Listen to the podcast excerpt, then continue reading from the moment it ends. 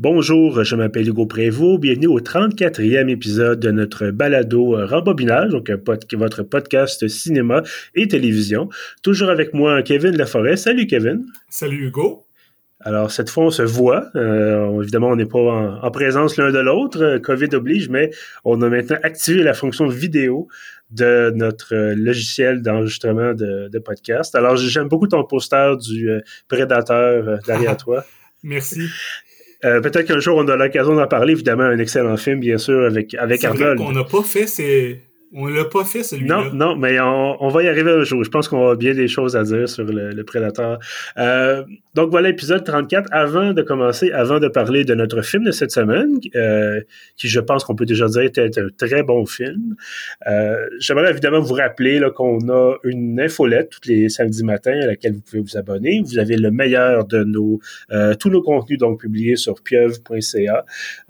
donc tous les samedis matins, ça comprend bien entendu les balados euh, également, si vous aimez ce que vous entendez, si vous êtes un fidèle auditeur du rembobinage ou si vous venez tout simplement de nous découvrir, euh, vous avez l'option de nous encourager, donc euh, sur le plan financier, bien sûr. On a un lien sur notre site, donc sur pief.ca, on a un lien qui s'appelle Encouragez-nous.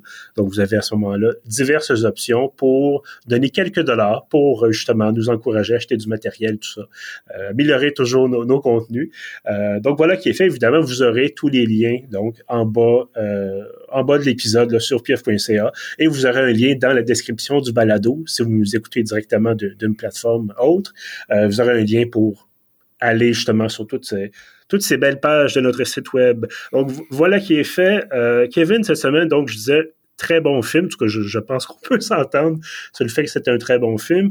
Euh, tout à fait de l'actualité d'ailleurs, c'est le film qui a gagné l'Oscar du meilleur film, donc euh, à la cérémonie qui a eu lieu, je pense que c'était en, début de semaine, ou en tout cas, euh, est-ce que c'était dimanche soir, ça vient ça? Dimanche, dimanche soir, ouais. Dimanche soir, voilà. donc, qu'est-ce qu'on a vu cette semaine, Kevin? On a bien sûr vu Nomadland, qui était, comme tu le dis, le film qui a gagné à la fois meilleur film, meilleure réalisatrice et meilleure actrice pour euh, Frances McDormand. Donc, c'est quand même une belle récolte. Oui, absolument. Bon, il y avait six nominations. Je pense quand même que c'est trois parmi les, les, les, plus, les plus prestigieux, peut-être, qu'on peut récolter là, pour, euh, pour ce genre de film. En tout cas, quand on est aux Oscars, bien sûr. Euh, ça avait également gagné, je pense, au Golden Globe, là, meilleur film. J'ai la, la, fiche Wikipédia, si vous voulez dire. Qu'est-ce que c'est exactement que Nomadland, Kevin? Euh, c'est un film euh, qui est tout simple, qui a une grande richesse, mais que si, mettons, on parle vraiment en termes de résumé de l'histoire, c'est simplement environ un an dans la vie d'une femme qui est jouée par Frances McDormand, qui elle s'appelle Fern dans le film. Et elle, euh, on apprend tranquillement que son mari est décédé et la ville où qu'elle vivait c'était une petite ville qui s'appelle Empire. Je crois pas que ça existe pour vrai, mais j'ai pas vérifié. Et la, la mine qu'il y avait dans cette ville-là a fermé et ils ont, après quelques temps, fermé la ville au complet parce que c'était là que tout le monde travaillait, fait qu'il y avait mhm. plus d'économie. Puis c'est ça, elle, elle, se retrouve à plus avoir de maison, à vivre dans sa vanne et parcourir euh, les États-Unis euh, d'État en État euh, en occupant des petits euh, emplois saisonniers, euh, entre autres chez Amazon. Mm-hmm. Et avant Noël, à chaque année, elle va travailler pour dans l'entrepôt d'Amazon, puis des trucs comme ça. Puis c'est surtout un film sur toutes les rencontres qu'elle fait, puis un peu, on, on, comprend un peu qu'elle vit encore son deuil à travers tout ça. Puis c'est vraiment un beau film. Oui, absolument. Puis j'allais justement dire effectivement un film selon moi, effectivement, sur le deuil, euh, non seulement le deuil de, son conjoint, mais le deuil de sa vie, finalement, parce que euh, c'est pas nécessairement après la mort de son la mort de son conjoint n'est pas liée évidemment à la fermeture de l'usine, euh, mais c'est ça, c'est pour elle, j'ai l'impression que c'est intrinsèquement lié, c'est-à-dire tout ça dans sa tête, c'est un grand drame et qui l'a forcé, comme tu disais, à vivre dans sa dans sa dans sa vanne. C'est même pas une roulotte au sens traditionnel du terme, c'est une espèce de, de camionnette qu'elle a aménagée tant bien que mal. Euh, il y a plusieurs scènes d'ailleurs où elle a froid. Euh, on n'a pas l'impression qu'elle mange super bien. Elle a souvent des, des, des pannes. Bon, faut qu'elle fasse réparer, ça coûte cher. Puis on voit que elle, se raccroche à, je sais ce que tu disais, ces rencontres-là, les gens qu'elle croise, les gens qu'elle apprend à connaître. Euh, je pense qu'il aussi il y, a une relation pas tout à fait claire avec sa famille. Euh, et j'ai l'impression aussi que, bon, tout ça qui est en trame de fond, cette idée de, liberté, ce qui est d'ailleurs... Euh, je pense qu'il y a un côté très politique à la chose et on, on pourra brièvement parler du fait que, bon, la réalisatrice Chloé Zhao, qui, bon, d'origine chinoise, a été en, quelque sorte censurée en Chine après avoir gagné. je pense qu'il y avait, y a des gens qui, soulignaient sur Twitter notamment que euh, l'annonce de sa victoire a été complètement bloquée sur les réseaux sociaux chinois. Euh, est-ce que c'est parce qu'elle-même a pris position contre le Parti communiste? Est-ce que parce que son, son film évoque des thèmes de, qui sont contraires à l'idéologie chinoise? Je, pourrais pas dire, mais bref, euh, et je sens que je suis en train de, m'éloigner de mon sujet.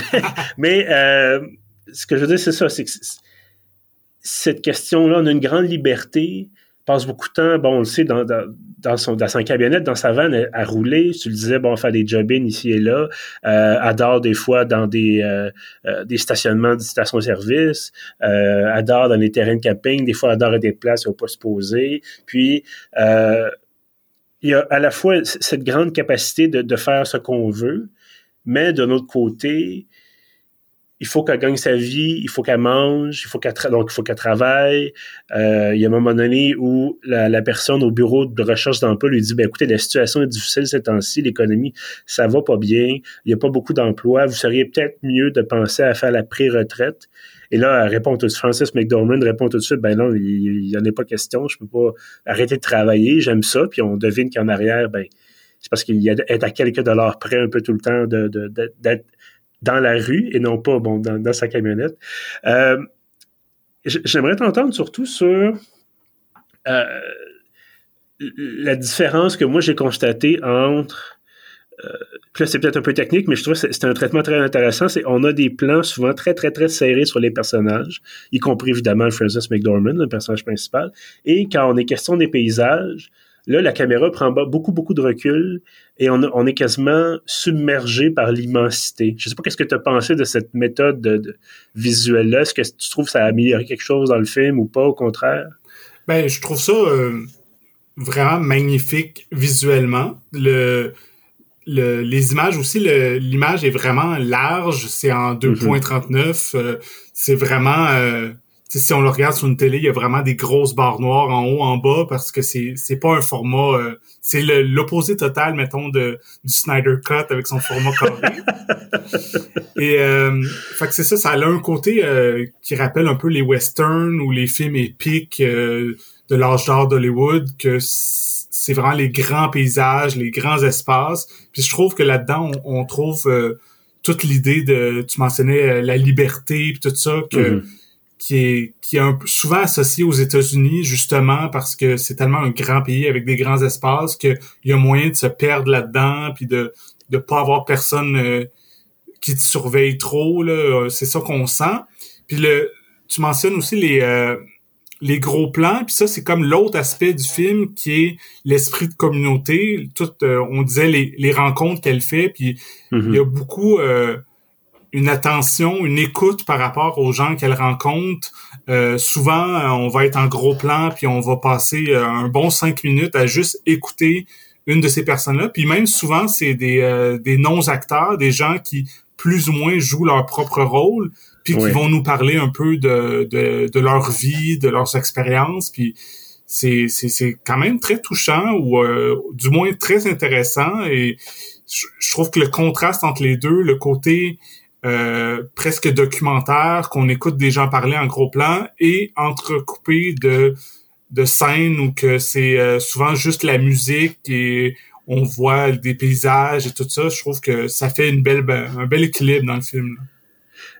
J'ai eu peur pendant un, certain temps dans le film qu'on nous que ce soit justement ces, ces, plans-là où les gens parlent et racontent finalement leur vie ou racontent leurs interactions. J'ai eu peur au début que ça soit juste, ben, on en profite pour faire de l'exposition, on en profite pour faire avancer un scénario en disant, ben, on n'est pas capable d'intégrer les développements dans l'action, entre guillemets. On va les mettre dans un plan où tout le monde est face à face puis s'échange des informations. Euh, ça me rappelait, bon, les, je pense triste, de façon peut-être un peu, un peu tristement célèbre ou en tout cas quelque chose de ressemblant. Euh, George Lucas faisait beaucoup ça dans l'épisode 3 dans la série Star Wars. Mais au contraire, c'est ça, c'est tu disais, c'est des gens qui jouent généralement leur propre rôle, ou en tout cas une version un peu romancée de leur propre rôle. Ce sont des gens qui s'appellent des nomades. Euh, et c'est un phénomène que, euh, justement, je pense Radio-Canada en faisait mention récemment, profitait du fait que le film était aux Oscars, euh, puis le film était populaire pour dire bon ben ça existe aussi au Québec des gens qui vivent dans leur camion. Euh, mais j'ai l'impression que c'est un phénomène qui est pas euh, aussi répandu, en tout cas ici peut-être, que ou sinon on entend ben, évidemment on entend moins parler parce que même Nomadland avant que le film sorte, on peut-être qu'on on parlait moins de ces gens-là qui vivaient dans leur camion ou dans leur dans leur roulotte mais je, trouvais, comme tu disais, c'est quelque chose de très américain. C'est surtout quand, bon, il y a une scène, il y a plusieurs scènes, en fait, et dans cette espèce de communauté-là dans le désert, où tout le monde s'entraide. Et là, je constatais que c'était beaucoup, beaucoup des personnes dans la cinquantaine, dans la soixantaine et même plus, qui ont décidé de profiter de des années qui leur restent. Il y a, un témoignage à un moment donné qui disait, je pense que c'est son, son ami ou son conjoint, qui disait ah, ben ah, je pense que c'est son collègue de travail voilà qui disait bon ben, moi j'ai acheté mon bateau euh, quand je vais prendre ma retraite je vais je vais partir sur mon bateau puis je vais faire le tour du monde. Et finalement il est mort dix jours après son départ à la retraite parce qu'il était malade. Euh, puis elle a dit moi j'ai tout, tout laissé de côté. Quand j'ai pu prendre ma retraite j'ai acheté mon camion je suis parti justement pour profiter de, de ça. Et j'ai l'impression que c'est une mentalité qui est peut-être moins répandue ici moins euh, généralisée en tout cas, moi, je, me dis certainement qu'avec les hivers québécois, j'aurais pas spécialement envie. En effet, c'est ça, c'est sûr que aux États-Unis, avoir l'option que quand il se met à faire trop froid, de s'en aller, je sais pas, en Arizona ou au Texas, mm-hmm. c'est une belle option comparée à euh, si tu vis dans une, camionnette puis que tu es euh, au Québec, l'hiver, tu vas le trouver très long. Mais je veux rebondir sur quelque chose que tu as dit que je trouve intéressant, le, le, côté que c'est comme un peu un choix de, de vivre sa vieillesse un peu en liberté et tout mm-hmm. ça.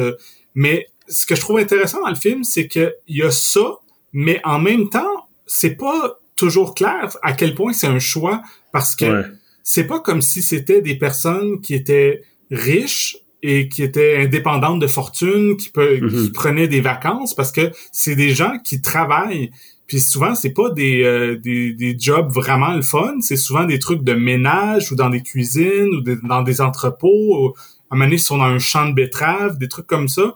Fait que c'est, c'est du, du, travail quand même difficile et répétitif et tout ça, puis pas nécessairement bien payé. Donc, euh, c'est ça, c'est, c'est drôle de voir que autant c'est un peu euh, idéaliser ce mode de vie-là, mais en même temps, quand on les voit être obligés de faire euh, toutes ces heures de travail-là, on se dit, ah, ben, c'est peut-être pas si le fun que ça, tu sais. Mais je pense que c'est le paradoxe aussi, effectivement, c'est que tu peux pas, selon moi, il est impossible d'avoir une job payante, stable, puis de dire, ben, j'en profiter pour euh, je, je ferais pas l'aller-retour euh, boulot dodo euh, tous les jours, je ferais pas l'aller-retour entre chez moi puis j'ai envie d'avoir ma liberté, j'ai envie de pouvoir me déplacer et c'est incompatible avec l'idée d'être lundi ou vendredi 9 à 5 dans, au bureau ou à quelque part de, de, de, de concret. Je pense que c'est un peu l'inconvénient, de, de, de, vouloir vivre de cette façon-là, finalement. Là. Oui, c'est ça. C'est comme euh, parce que ça reste que tu sais, on dit euh, ah oui, les États-Unis, la liberté, tout ça, mais les États-Unis, c'est aussi euh, un pays capitaliste, peut-être le mm-hmm. plus capitaliste d'entre tous.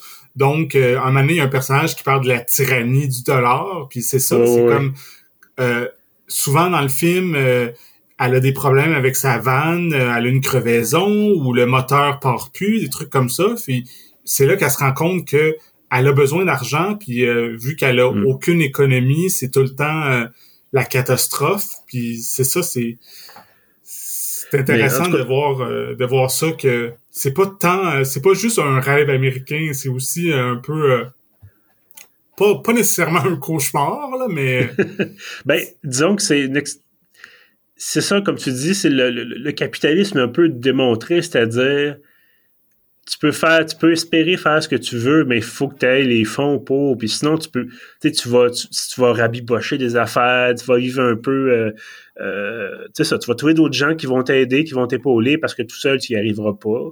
Euh, il y a une scène qui m'a, qui m'a fait sourire et en même temps réfléchir. Euh, à un moment donné, Fern avec ses amis vont une espèce de, de, de, de foire et il y a des, des vrais de vraies roulottes de riches à vendre. Mm-hmm. Des trucs gigantesques avec, euh, je pense qu'ils sont tous estomaqués de voir qu'il y a une laveuse sécheuse dans, dans le Winnebago, finalement, dans la roulotte. Ouais, des euh, genres de VR qui peuvent coûter jusqu'à 100 000 et plus, là. Et, oh, et plus, et plus. Et puis, ça m'a fait, ça m'a rappelé le, documentaire, euh, étonnamment, ça avait passé à RDS, c'était vraiment spécial, mais c'était le, prix du paradis que ça s'appelait. Ah oui, et, je pense que je l'ai vu, euh, Oui, puis c'est ça, c'est cette communauté-là de, de Québécois riches très riches qui vont ont tous leur roulotte et ils vont tous passer leurs vacances dans un terrain en Floride. Et euh, ils ont tous l'espèce de méga roulotte à tout casser. Puis là, après ça, ils s'installent une espèce de patio à côté, ils se construisent ça, tout ça. Puis, puis je, regardais ça, puis il y a une scène où tu as la télé écran plat qui est encastrable. Hmm. Puis je me dis, ça n'a pas de bon sens. À ce point-là, je veux dire, à quel point tu as besoin de te déplacer, puis tu pourrais pas juste acheter un chalet puis une voiture à côté plutôt que d'avoir la roulotte à un million. Tu sais, il y a comme une question de style de vie rendu là. Évidemment, là, on est complètement à l'extrême, l'autre extrême par rapport aux personnages qui sont dans le film. Euh, mais bref, c'est, spécial quand même de voir effectivement, puis on se doute bien que non seulement on en a rencontré dans le film, mais il doit y avoir plusieurs communautés de gens comme ça. Et encore une fois, en écoutant ce film-là, je me disais, les États-Unis, c'est aussi ça. Puis il y a probablement une bonne portion des Américains qui n'ont pas d'économie, euh, qui euh, mangent pas nécessairement leur faim, que des fois ils ont des problèmes économiques, sont dans des villes, c'est mono-industriel, si la, mine ou l'usine ferme, c'est fini, c'est fait. Euh, il faut que tu déménages, il faut que tu trouves autre chose. Puis il y a vraiment cet aspect-là qui, qui est venu me chercher, je pense, qui m'a fait, je trouvais émouvant de dire c'est pas c'est pas dans notre face, c'est pas voici, voici des gens pauvres, ayez peur, ou voici des gens pauvres, ayez pitié, c'est voici la vie. Et, je trouvais ça, je ça très beau de cette façon-là. Oui, oui, c'est un super beau film. Puis euh, c'est intéressant qu'il y ait toutes ces questions-là qui sont soulevées. Puis je je connais pas tous les détails de la situation aux États-Unis, mais je sais que au Québec, quelque chose que, que ça me fait penser qui est différent. Euh, euh, maintenant par rapport à, mettons, euh, je sais pas, il y a 30, 40 et plus années, c'est que, mettons, mes, mes grands-parents, quand ils prenaient leur retraite, eux, il y avait un super bon fonds de retraite, puis ils pouvaient prendre leur retraite à 55 ans, puis vivre euh, tout le reste de leur vie en allant en Floride l'hiver, mm tout ça, puis tu, tu disais un peu les, les snowbirds, tout ça, il y a moyen de vraiment le faire, mais maintenant, vu qu'il y a selon le, pour bien des emplois, t'as pas tant de fonds de retraite, puis tu peux te ramasser à être obligé de continuer de travailler même euh, quand tu es âgé. Puis dans le film, c'est ça qu'on voit que clairement, c'est pas des gens qui ont une belle retraite, c'est clairement des gens qui n'ont pas le choix de de travailler puis de prendre n'importe quel boulot qui passe. Puis euh, c'est ça que je trouve qui est euh, qui est un peu dommage et triste de, de savoir que le système, on dirait, qui qui marche pas tant que ça, parce que me semble le, concept de la retraite est, peut mhm. être beau, mais c'est ça. On dirait que ça disparaît pour bien du monde. Ben, ce, que j'avais vu également, c'est à la fois un avantage et un inconvénient, c'est que l'âge de la retraite demeure aux environs de 65 ans, sauf qu'avant, tu vivais 5 ans, 10 ans, 15 ans de plus, tu mourrais peut-être à 80. Déjà, l'espérance de vie, c'est à peu près 80. Mais aujourd'hui, tu peux mourir à 100, 105, 110 si tu es en bonne santé. Mettons 90. Bon. Mais ça reste que, mettons que tu meurs à 90 ans, as 20, tu prends ta retraite à 65, ben tu as 25 ans de ta vie où il faut que tu vives sur ce que tu as gagné dans le reste de ta vie active. Et donc, ça, c'est des dépenses de plus, c'est des, des, soins de santé de plus, peut-être, peut-être avoir une maladie chronique. On fera pas un... on n'est pas là pour faire un grand débat socio-économique, là, mais c'est ça, c'est que l'espérance de vie s'est rallongée et l'idée de la retraite à 65 ans, ça reste encore l'objectif de bien du monde. Et je, je veux dire, franchement, je veux dire, moi, j'ai 34 ans.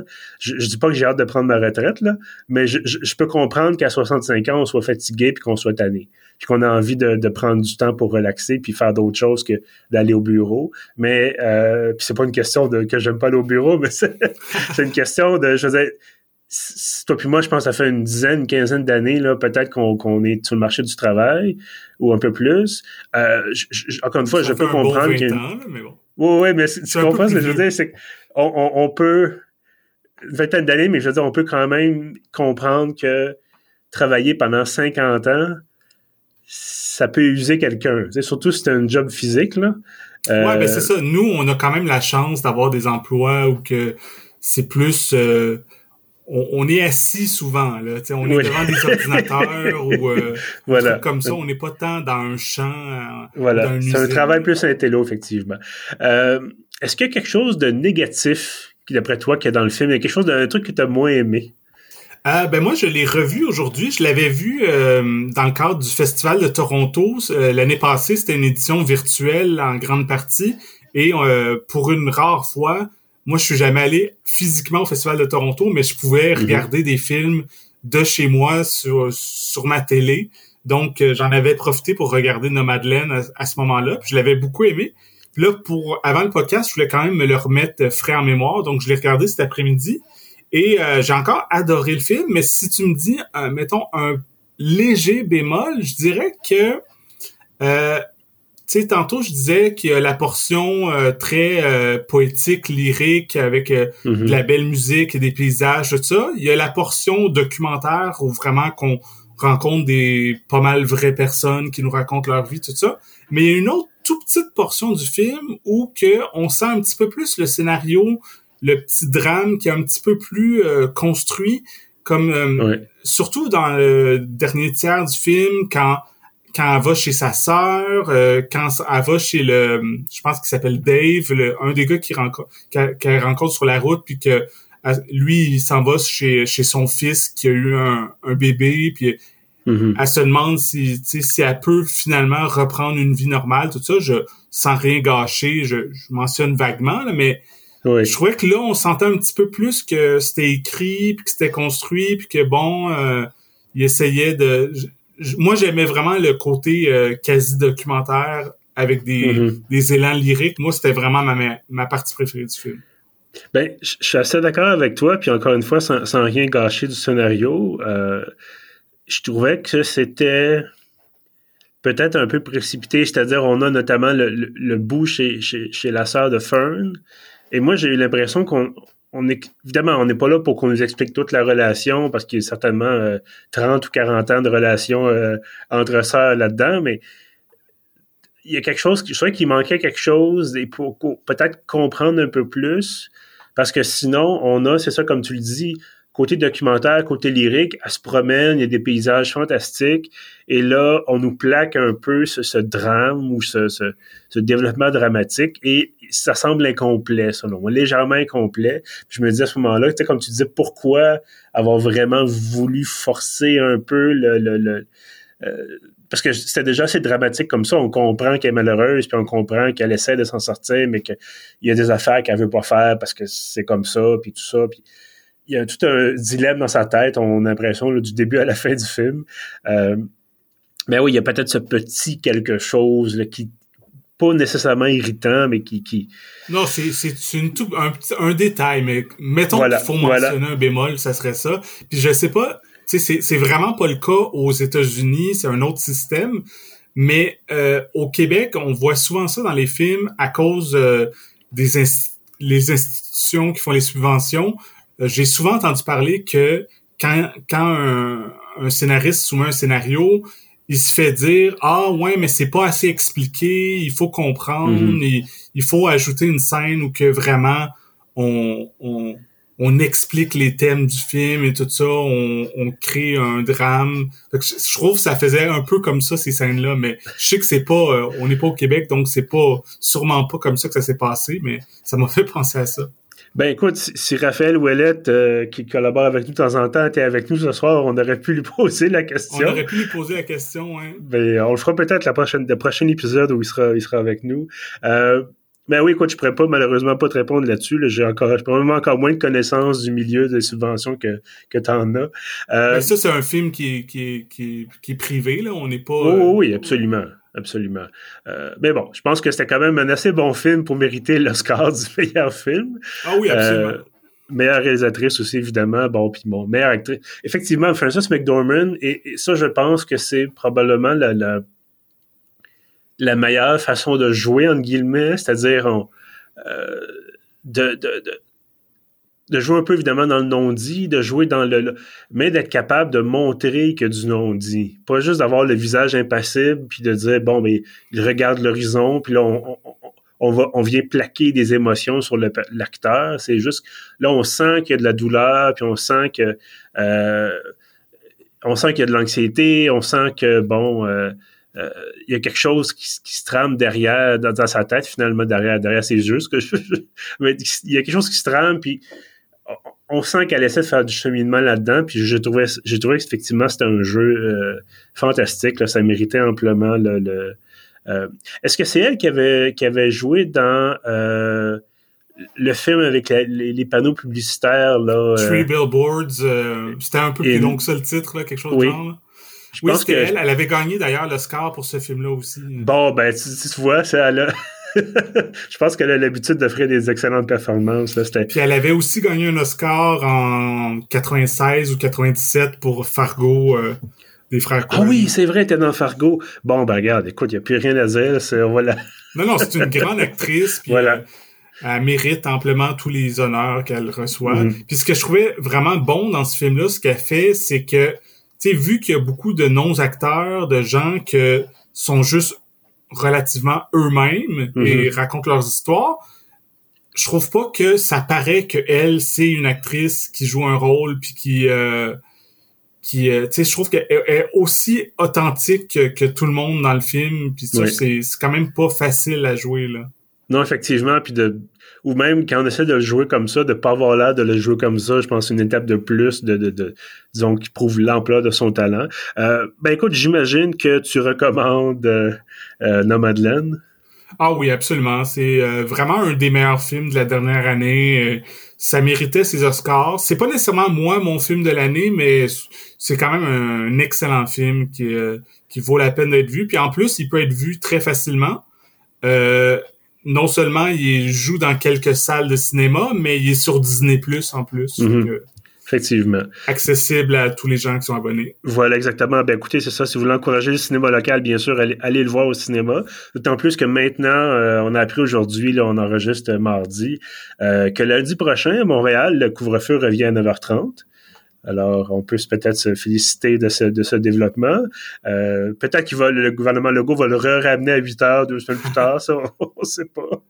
On espère que non, mais bref, donc couvre-feu qui va revenir à 21h30. Donc... Ben, on s'entend que le couvre-feu, c'était supposé d'être une euh, mesure temporaire. Oui. À un moment donné, on pourrait laisser tomber ça. Ah, ben écoute, en tout cas, on, ne rentrera pas dans le, dans le débat de santé publique. Mais bref, donc couvre-feu qui va être à 21h30 à partir de lundi prochain. Donc, avis aux cinéphiles qui veulent retourner au cinéma, mais qui ont peut-être une job 9 à 5, et qui ont donc peut-être pas le temps d'aller au cinéma tout de suite après le bureau euh, ou le travail. Donc, voilà. Euh, ben, pour moi aussi, bien sûr, très forte recommandation.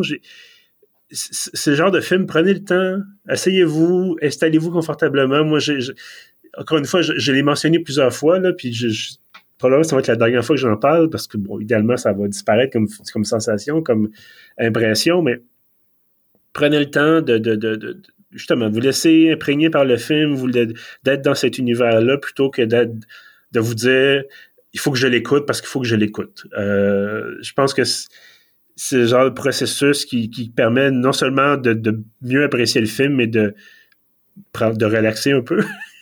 Euh, c'était évidemment c'était plus simple dans King Kong euh, contre Godzilla parce que euh, c'était juste de la bataille là. mais là dans ce cas-ci bon un drame un peu plus complexe peut-être un peu plus à plusieurs niveaux il faut donc installez-vous confortablement, comme je disais, ça peut être dans votre salon, dans votre dans votre bureau ou au cinéma, bien sûr.